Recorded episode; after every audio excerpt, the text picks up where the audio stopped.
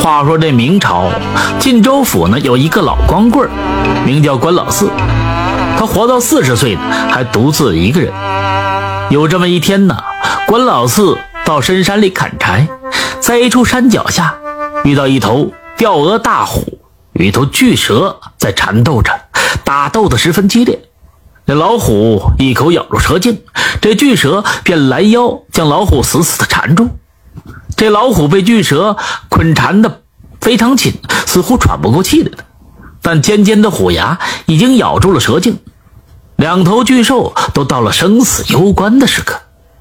这时候呢，这巨蛇看到远处的关老四，立马发出尖声的就说道：“那樵夫，赶紧过来救救我，我会帮着你找个媳妇的。”关老四听得十分清楚，见大蛇会说话，还说给自己呀找一个妻子，正说到他的心坎上，于是壮着胆子就靠近了。这凶残的老虎见到关老四靠近，猛吼了一声，却被这蟒蛇死死的缠住，动弹不得。这蟒蛇于是又说：“樵夫，这大虫动不了了，你赶紧用柴刀把它砍死，事后我绝不食言。快呀！”关老四见这老虎凶猛，留着日后啊也是祸害，于是就挥起柴刀把这老虎砍死了。事后呢，这巨蛇缓缓地松开虎身，带着关老四往山上爬去。走了这么一会儿啊，这蟒蛇在一个山洞前停下了，唤出一个美貌娘子，身穿白纱，举止有礼，温婉含蓄。关老四看了对方一眼，竟然心生欢喜。大蛇便道：“这是我的妻子啊，张凤。今日你救了我，那我就将她赠给你。”关老四十分开心，赶紧对着大蛇是拜了三拜，牵着张凤的小手就回家了。当天晚上，关老四怕大蛇反悔，匆忙办置了一场简单的婚礼，就和得来的美妻呀拜了天地，入了洞房，成了夫妻。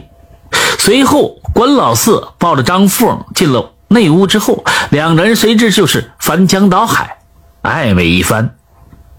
完事后。这关老四发现张凤还是完璧之身，赶紧就问个究竟。这张凤却说：“我是县上张大户的女儿，去年三月被这巨蛇掳走，困在山洞，强迫跟他结为夫妻。奴家虽然跟他有夫妻之名，但那畜生尚未化形成人，办不了事儿，所以才没有真正的进入洞房。”关老四听完，更是心疼张凤的遭遇。变得越加宠爱她。半月之后呢，关老四带着妻子张凤回到了县上的娘家。张凤见到这女儿平安归来，甚是感动。得知事情经过之后，对关老四啊感激不尽，亲自拿出一袋子白银送给了关老四，让他在县上购置一处府院，过好一些的日子。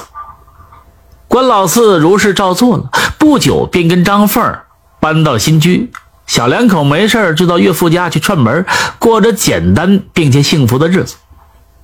第二年，张凤有了身孕，关老四做梦也不敢相信自己在有生之年还能有孩子，于是呢，开心异常，提早想好了孩子的名字，还购买了不少小孩用品。可是啊，这一天晚上，一条巨蛇突然闯进了官府。看到张凤挺着大肚子在房里刺绣，一下子就把张凤卷起拖走了。关老四认得这就是当日他救下的一个巨蛇，赶紧跑过去抱住了蛇身，不让蟒蛇将妻子拖走。未料这巨蛇力大无穷，拖着关老四跟张凤几下子就出了院子。关老四见状，努尔指责说：“你当日已经答应把这关凤嫁给我了。”可如今想抢走你，意欲何为？这巨蛇阴冷地说：“你个傻光棍还没明白吗？我送妻子给你，是因为我没办法让她怀上儿子。现在怀上了，你的种就是我的儿子了。”关老四上当受骗，愤怒异常，冲了上去。这巨蛇一下子将他甩飞开来，卷着张凤是继续爬行。关老四顺手啊抄起旁边的锄头，就要去除这蛇尾。只可惜这蛇尾没有铲中，反而这蟒蛇啊朝着大腿咬了一口，当即就浑身酸麻，倒在了地上。最终，关老四亲眼看着蟒蛇将妻子掳走，自己苦熬了一会儿，也是毒发身亡，死过去。关老四死后十分不甘心，这魂魄游离在山林野外，想寻找妻子。这时候呢，一个鬼差。出现在他眼前，要将他带下地狱，打入轮回。关老四却死活不肯，哭跪着求鬼差呀通融一些时日，等他救回妻子之后再下去报道。这鬼差生前呢曾是隔壁村的木匠，跟关老四有些交情。见关老四哭得凄凉，便网开了一面，准许他在阳间再停留三日。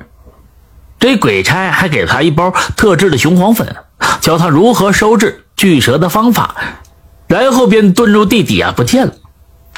第二天晚上，化为鬼魂的关老四来到蛇洞面前，拿着这雄黄粉朝上边吹了一口阴气，随即就刮起了一阵雄黄风，直入洞里。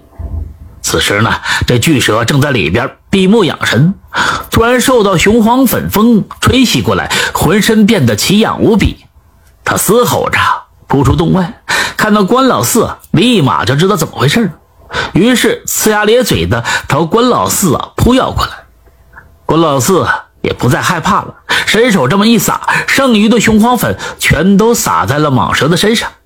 只见那条巨蛇不停的哀叫，挣扎了几番，便化成了一滩黑水。这阴间的雄黄粉更加厉害无比。于是关老四啊。就救回了妻子张凤儿，无奈夫妻两个已经是阴阳相隔。关老四好生叮嘱他，生下胎儿好好照料，自己便入地府。后来的张凤给关老四生了一对儿女，白白胖胖，十分水灵可爱。儿子长大之后还考中了进士。感谢收听名城故事会，喜欢听故事的朋友，那就点个关注吧。